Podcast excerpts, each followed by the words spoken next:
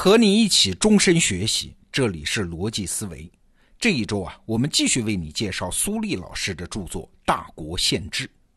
刚开始我说啊，至少要说十期节目，现在看来要远远超过这个数字了啊。因为书很多，但是问题很好、方法很新的书就没那么多了，所以逮着一本好书，我们还是要尽可能挖掘它的价值。前两周啊，我们讲的是中国人的祖先为了构建一个超大型国家，在基层社会、行政区划、军事、文化等等各个方面的制度创新。那从今天开始，我们来谈人才选拔制度。关于这个问题，我们都知道答案。中国人最终摸索出来的解决方案是科举制嘛？但是你想过一个问题没有啊？为什么到了隋朝科举制才出现呢？中国有皇权的大一统国家，那是一千多年之后科举制才出现，而且到了宋朝科举制才成熟。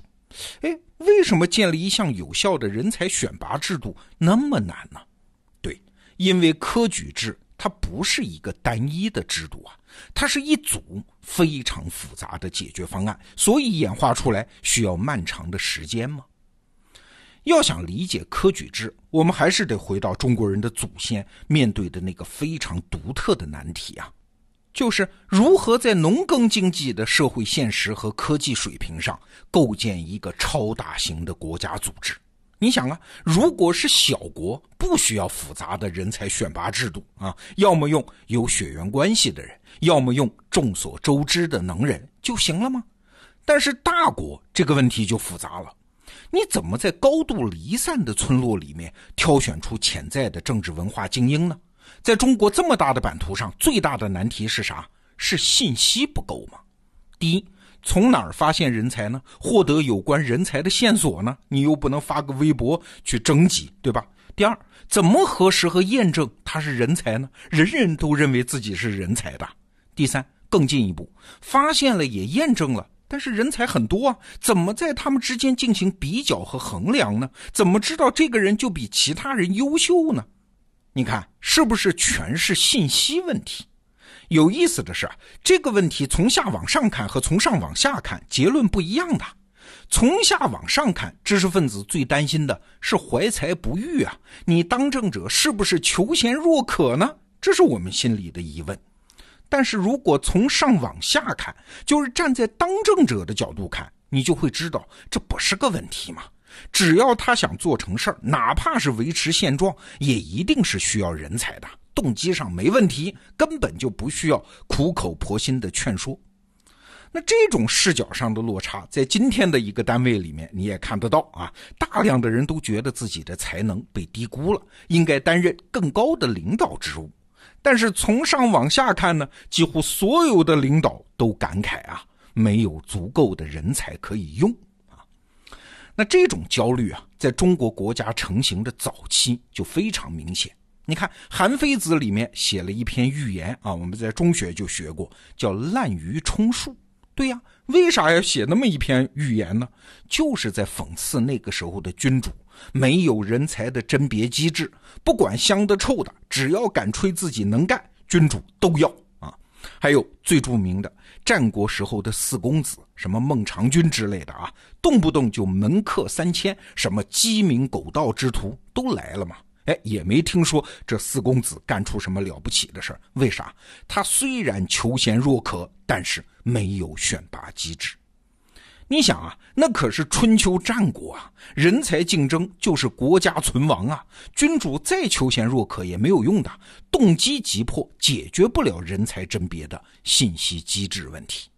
好了，后来到了汉代，国家一统了，那君主选人才的渴望是不是降低了呢？当然不是，要管理那么大的国家，需要多少人才储备啊？需要多大的官僚队伍啊？所以其实问题更严重。刘邦那个时候呢还好办，开国君主嘛，一起打天下的功臣兄弟们还可以用，人才都是在战争中显露才能的，不存在选拔的问题。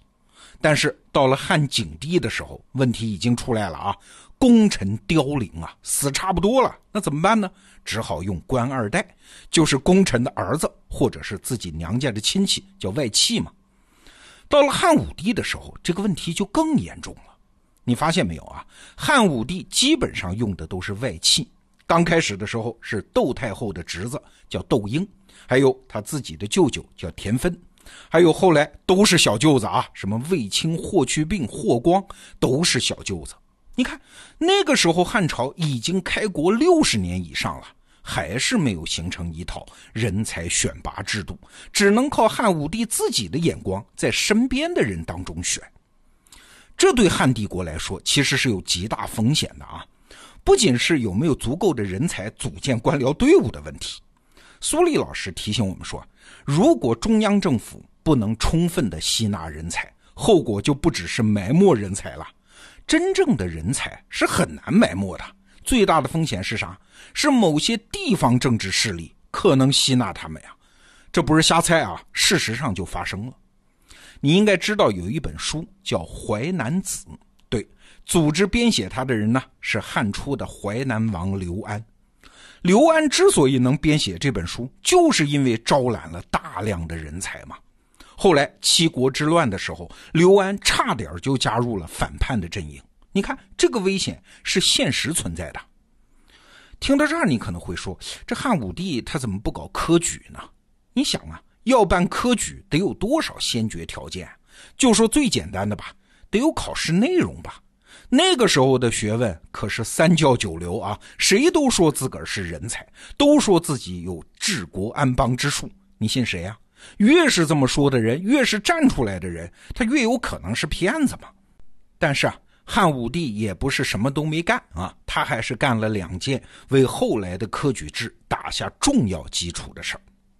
第一件呢，叫罢黜百家，独尊儒术。这件事我们都知道啊。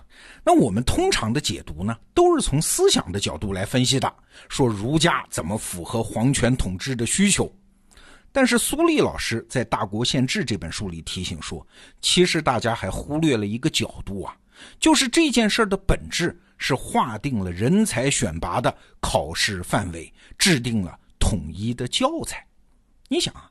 选拔人才和激发思想，这是完全不同的两件事啊！要激发思想，那当然是百家争鸣；但是如果是选拔人才呢，他就必须得有标准、有范围啊！有了范围，有了标准，一个乡村里的孩子，他才能看到具体的努力方向啊！你想想今天的高考就明白了，孩子有旺盛的好奇心，哎，广泛学习知识，谁也不会反对啊！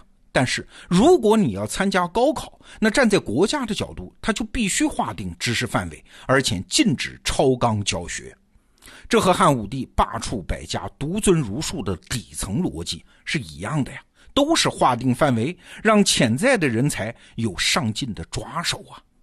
这件事从汉武帝开始，经过七个半世纪的推广。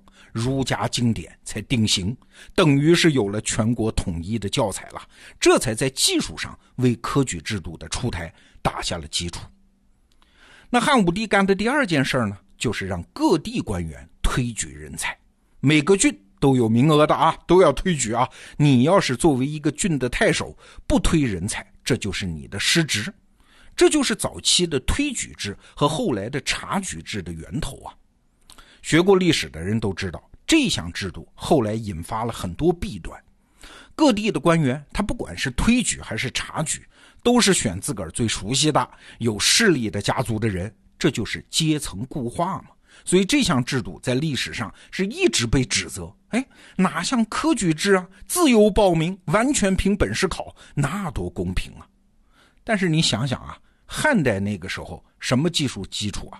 没有纸张的，更没有印刷术啊！书籍很贵的，谁能有书啊？当然还是贵族和富人，只有贵族和有钱人才看得起书吗？如果那个时候就大规模的搞科举制，那造成的阶层固化，也许反而更严重啊！那实行了察举制和推举制，它反而在中间增加了一层人的因素，就人的判断，在没有标准的时候，用人的推荐当标准。反而是比较公平和有效的。我举个今天的例子，你马上就明白了。很多公司啊，在人才市场上招人，普通的岗位呢，靠公布个招聘标准就行了嘛。但是真要是比较重要的岗位，公司往往会号召自己的员工推荐自己的朋友，一旦推荐成功，公司往往还会发大奖。为啥？因为员工推荐加上了自己的判断嘛。这个人的能力、人品、态度、协作能力，他会综合考量的嘛。这种考量是靠标准化的测试很难衡量出来的。而且，因为他自个儿也是在这家公司，多少要对这种推荐负责，所以反而靠谱。但是我们必须看到啊。不管推举还是察举，都是为后来的科举打下了一个逻辑基础，就是人才是要在全国范围内逐级选拔的。只不过这一项制度的最终成熟，那要在几百年之后了。